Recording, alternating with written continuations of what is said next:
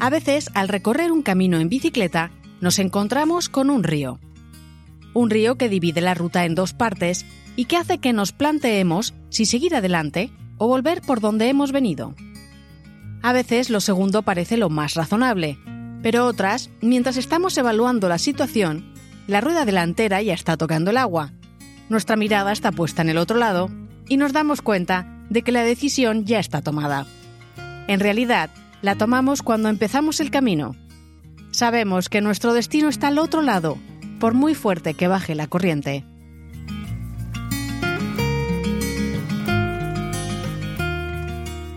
Detrás de una bicicleta se esconden infinitas historias. De viajes, de superación, de amor, de rupturas y de cambios que transformaron para siempre nuestra sociedad. En este podcast te contaré algunos de esos relatos, los de hombres y mujeres que con una bicicleta se atrevieron a ser diferentes. Te habla Lola Buen Día. Acompáñame en este episodio de Historias de Bicicletas.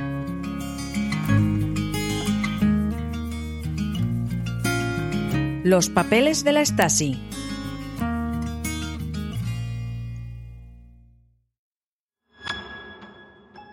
Durante el periodo entre 1945, fecha en que se dio por finalizada la Segunda Guerra Mundial, y 1989, cuando cayó el muro de Berlín, el mundo se vio inmerso en lo que se conoce como la Guerra Fría. Un conflicto político, económico y social que enfrentó a dos bloques, el liderado por Estados Unidos y el liderado por la Unión Soviética. La hostilidad entre ambos bandos se vivió con especial crudeza en el caso de Alemania, que tras perder la guerra quedó dividida en dos partes. Al este, la República Democrática Alemana, la comunista RDA, y al oeste, la República Federal Alemana, la capitalista RFA. Durante esos años, en la parte oriental, la comunista, el Ministerio de la Seguridad del Estado ejerció un fuerte control sobre los ciudadanos. La Stasi, que así era como se conocía a este ministerio de forma abreviada, era un servicio de inteligencia al estilo de la KGB soviética, cuya labor era la de vigilar y detectar a cualquier posible enemigo del comunismo. Entre sus miembros había funcionarios del Estado, pero también contaba con informadores civiles. Uno de los actos más perseguidos y castigados en la Alemania Oriental era el intento de huida hacia la Alemania capitalista algo considerado una traición a la patria. Para evitarlo, el gobierno había establecido duras restricciones a la movilidad entre ambos países y la Stasi vigilaba concienzudamente a cualquiera que osara pensar en fugarse.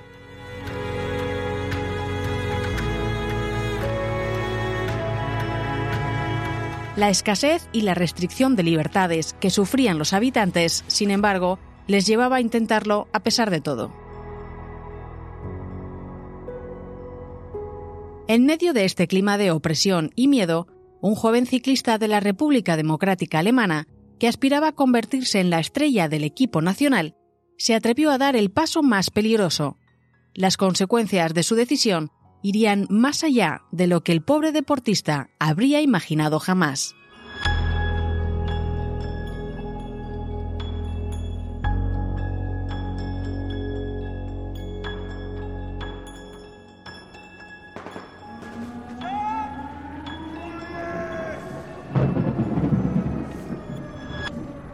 En 1941, durante la guerra, nació Dieter Wiedemann.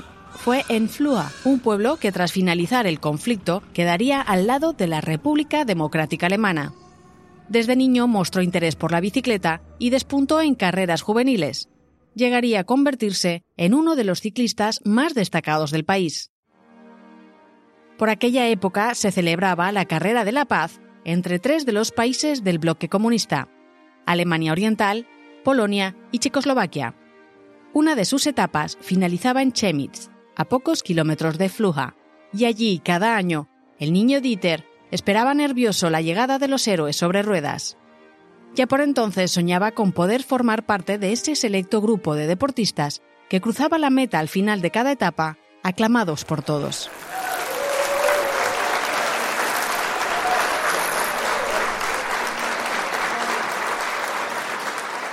Convencido de poder lograrlo, Durante la adolescencia compaginó su trabajo como aprendiz de tornador en una fábrica con los entrenamientos sobre la bicicleta.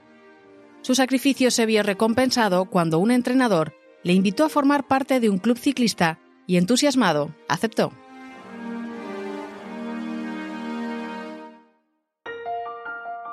La competición profesional no estaba bien vista en el régimen comunista, que pregonaba la igualdad del pueblo. Sin embargo, el deporte había demostrado ser un arma muy valiosa de propaganda política, así que el gobierno de la RDA fomentó las asociaciones deportivas bajo la premisa de animar a la práctica de la actividad física. Para disimular el carácter competitivo de estas agrupaciones, los ciclistas eran considerados amateurs y debían mantener su trabajo o ser estudiantes a tiempo completo como cualquier otro ciudadano. La realidad era que, más que simples aficionados, estos deportistas se entrenaban muy duro y sus logros eran utilizados por el partido como símbolo de los valores comunistas, tanto dentro como fuera del país. Como ciclista de un club importante, y gracias a los premios que su equipo conseguía en las competiciones, Dieter recibía un salario por encima de la media. Estaba contento y sentía que si seguía esforzándose, podría llegar a competir en la carrera de la paz e incluso, ¿por qué no?, formar parte del equipo nacional, a cuyos deportistas se les permitía viajar al extranjero para disputar competiciones internacionales como los Juegos Olímpicos o el Tour de Francia. El amor tampoco faltaba en la vida del protagonista de esta historia. Como te contaba, Alemania quedó dividida tras perder la guerra y la nueva frontera separó repentinamente a familiares y amigos. Sin embargo, al principio, la movilidad entre territorios estaba permitida, y no era infrecuente que las familias se reunieran a uno u otro lado. Estos viajes favorecieron que el joven Widman, con 19 años, conociera a Silvia, una adolescente que aquel verano había viajado desde la RFA para visitar a unos familiares en Fluja.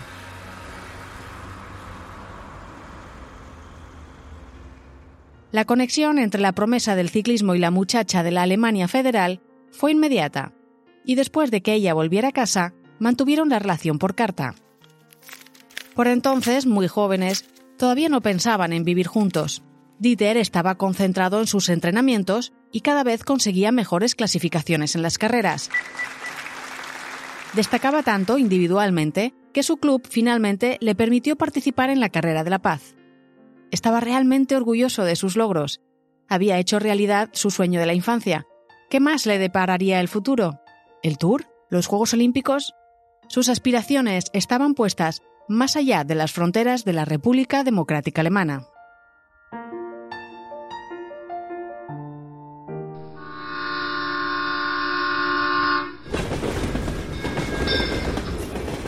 El número de personas que partían hacia el oeste desde la zona comunista en busca de mejores oportunidades aumentaba cada año desde la separación de las Alemanias.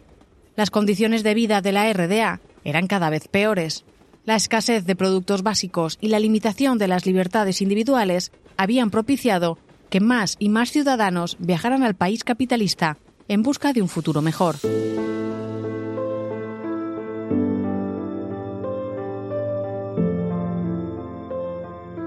Para evitar un éxodo aún mayor, el gobierno impuso duras restricciones de movilidad entre los territorios, que tuvieron como una de sus consecuencias la construcción del Muro de Berlín en 1961, un gigantesco bloque de hormigón y piedras que partiría la capital en dos hasta su derribo tres décadas después.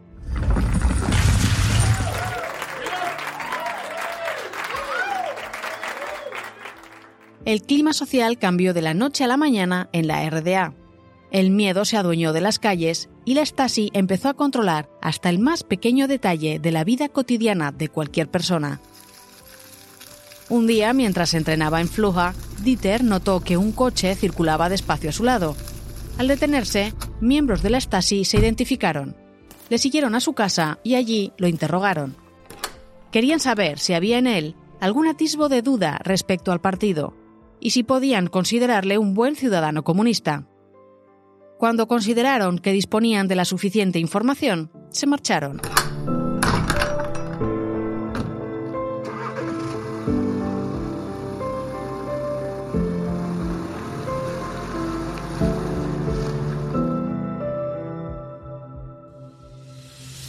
Desde ese momento, Widman fue consciente de hasta qué punto cada uno de sus actos era analizado con lupa por los servicios de inteligencia y supo que cualquier paso en falso, cualquier detalle que pudiera señalar su falta de compromiso con el régimen, pondría en peligro todo por lo que había luchado. Tenía miedo. Cualquier persona de su entorno podría ser un informante. Empezó a sospechar de entrenadores, compañeros, amigos de la infancia. Cualquiera podría estar vigilando.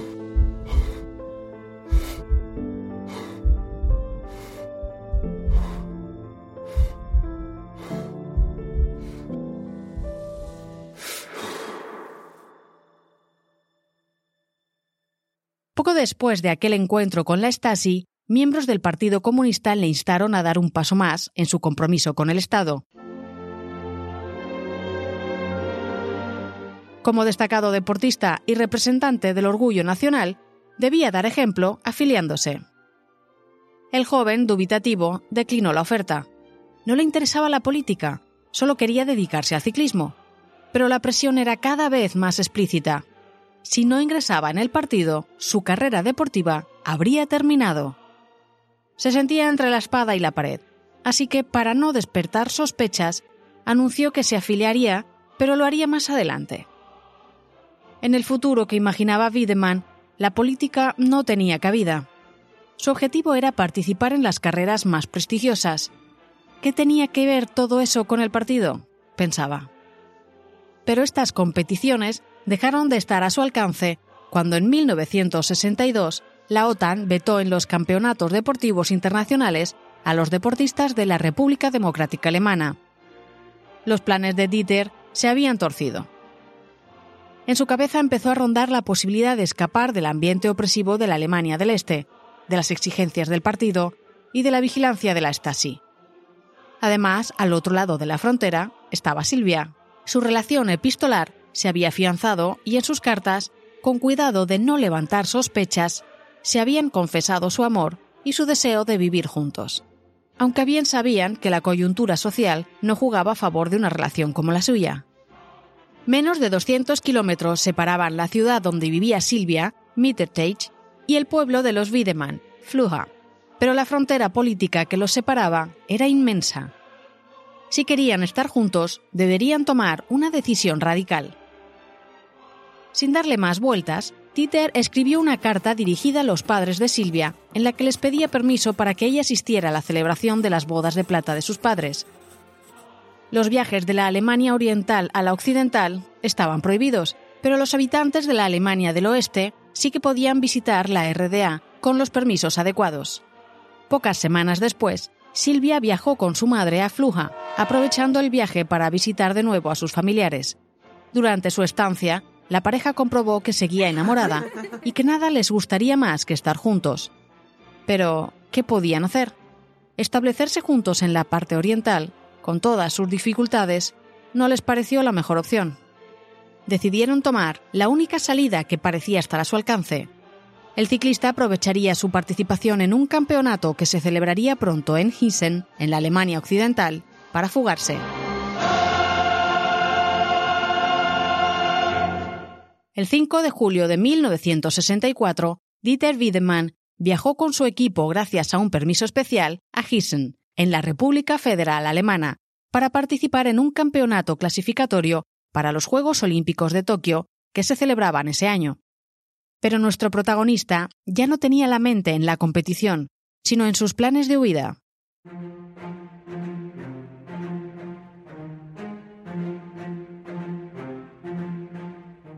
Sabía que para los fugados no había vuelta atrás. El partido no le dejaría regresar jamás y no volvería a ver a su familia. Sin embargo, estaba decidido a seguir adelante con sus planes y a pagar las consecuencias, si bien éstas acabarían siendo mucho más duras de lo que nunca había imaginado. En el autobús en el que el equipo se dirigía hacia la competición también viajaban varios miembros de la Stasi. Querían asegurarse de que ningún ciclista aprovechaba su salida del país para escaparse. Para ponérselo más difícil a quien lo intentara, en los documentos de identidad que entregaron a los atletas y que serían su única documentación válida fuera de sus fronteras, aparecía marcada la opción casado en la casilla del Estado civil. De esta forma, en caso de fuga, el huido podría pedir asilo en el oeste, pero no se le permitiría el divorcio y no podría casarse ni alquilar una vivienda para establecerse con su pareja. Con el documento en la mano, Dieter sintió de nuevo todo el peso de la Stasi sobre sus hombros. Una vez alojados en el hotel de Gießen, Wiedemann aprovechó un descanso en los entrenamientos y se reunió clandestinamente con la familia de su amada en una estación de tren. Allí le esperaban dentro de un coche, al que entró.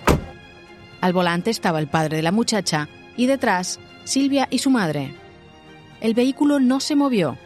El joven, dirigiéndose al hombre, dijo, Amo a Silvia y ella me ama a mí. Queremos vivir juntos en el oeste. ¿Me acogerían en su casa hasta que encuentre la manera de ganarme la vida? El padre dio su beneplácito. Podrían haberse marchado en ese mismo momento, pero el ciclista decidió asumir un riesgo más. Volvió al hotel, se vistió con su ropa de entrenamiento y fue al taller donde estaban poniendo a punto las bicicletas para el día de la carrera. Pidió la suya, para salir a calentar las piernas. Y pedaleando se dirigió a la estación donde el coche de la familia de Silvia seguía esperando.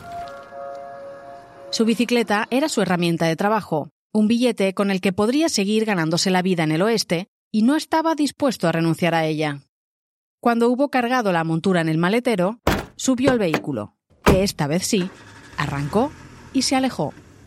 Con este sencillo y al mismo tiempo complicadísimo gesto, Dieter Wiedemann, una de las promesas más destacadas del ciclismo de la República Democrática Alemana, se fugó de su país.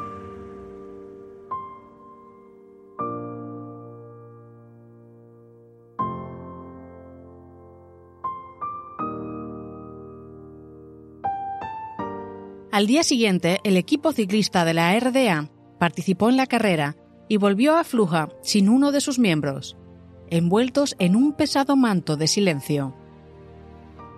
Entre los corredores no se habló de la fuga. Tampoco la prensa oriental publicó nada al respecto. De cara a la opinión pública, fue como si, simplemente, un hombre se hubiera desvanecido. Algo muy distinto ocurría entre bambalinas. Durante los meses siguientes, todos los compañeros de Dieter, sus amigos y su familia fueron interrogados por la Stasi, pero él no había compartido sus planes con nadie, ni siquiera con sus padres, que sin haberlo esperado, sintieron cómo de pronto sus vidas se volvían del revés. Como consecuencia de la huida de Dieter, su padre perdió su trabajo y su hermano, también ciclista, vio cómo le retiraban el permiso para competir. Vecinos y amigos rechazaron públicamente a su familia. Solo unas pocas personas les enviaron mensajes de apoyo de forma anónima, por temor a las represalias. Durante años los Wiedemann sufrieron continuos interrogatorios por parte de los servicios de inteligencia y la sociedad les dio la espalda. Mientras, en la Alemania del Oeste, el fugitivo consiguió regularizar su situación. Aportó un certificado de nacimiento que su madre consiguió enviarle sorteando las trabas de la Stasi con el que pudo invalidar el documento falso con el que había entrado al país, y así casarse con Silvia. Tuvieron dos hijas. Subido a la bicicleta con la que había escapado, consiguió convertirse en ciclista profesional y formar parte de un equipo de la República Federal Alemana, con el que llegó a cumplir otro de sus grandes sueños, participar en el Tour de Francia. Ningún medio de comunicación de la RDA publicó nada acerca de sus logros deportivos, y sus compañeros nunca supieron de ellos. En la Alemania occidental, Dieter consiguió formar una familia con la mujer a la que amaba y cumplir algunos de sus sueños profesionales, pero pagó un alto precio. La relación con su familia al otro lado de la frontera se quebró para siempre y el resentimiento tomó forma entre ellos. Solo después de la caída del muro de Berlín en 1989, cuando Wiedemann tenía alrededor de 50 años, las cosas empezaron a cambiar. La unificación del país favoreció el reencuentro de familiares y amigos. También la del ciclista con su familia. Aunque las heridas que la fuga causó seguían abiertas, todos iniciaron un lento pero firme camino hacia la reconciliación.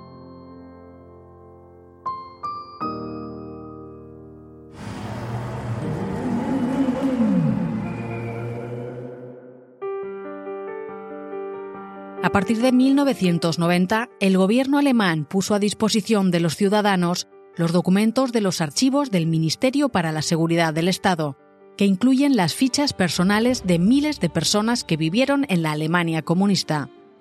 Se estima que existen más de 33 millones de páginas con información personal recopilada durante años por miembros del Servicio de Inteligencia y sus informadores. Se calcula que en el momento de la desaparición de la República Democrática, la Stasi contaba con 91.000 empleados y 180.000 informadores civiles, muchos de los cuales revelaron información acerca de sus conocidos, compañeros, amigos e incluso familiares. Cuando Dieter Wiedemann accedió a su ficha, descubrió cientos de páginas en las que se describía cada detalle de su vida. Ahí estaba la transcripción del interrogatorio al que le sometieron en su casa, pero también copias de las cartas que escribía Silvia o conversaciones telefónicas. Muchos de esos documentos habían sido redactados por compañeros y amigos. Había sido traicionado mientras vivía en el este e incomprendido al fugarse al oeste. El precio que tuvo que pagar por su libertad fue demasiado alto. Afortunadamente, con la caída del muro de Berlín, cayeron también otras murallas, como la que separaba a su familia. En los años siguientes, Dieter y Silvia viajaron a Fluja y se reunieron con los Wiedemann. En verano sus hijas pasaban las vacaciones con los abuelos paternos, en un lugar que todavía conservaba los ecos de épocas que no llegaron a conocer, pero que forman parte de una historia que no deberíamos olvidar.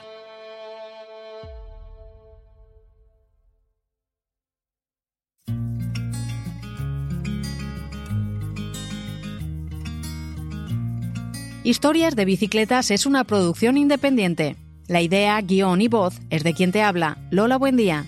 La producción sonora es de Sune, de Nación Podcast. El resultado final no sería el mismo sin la ayuda de Daniel Robles. Todos los episodios los encontrarás junto a algunas anotaciones e imágenes en la web historiasdebicicletas.com. Puedes escucharnos en tu reproductor de podcast favorito. Si te gustan nuestras historias, no olvides suscribirte.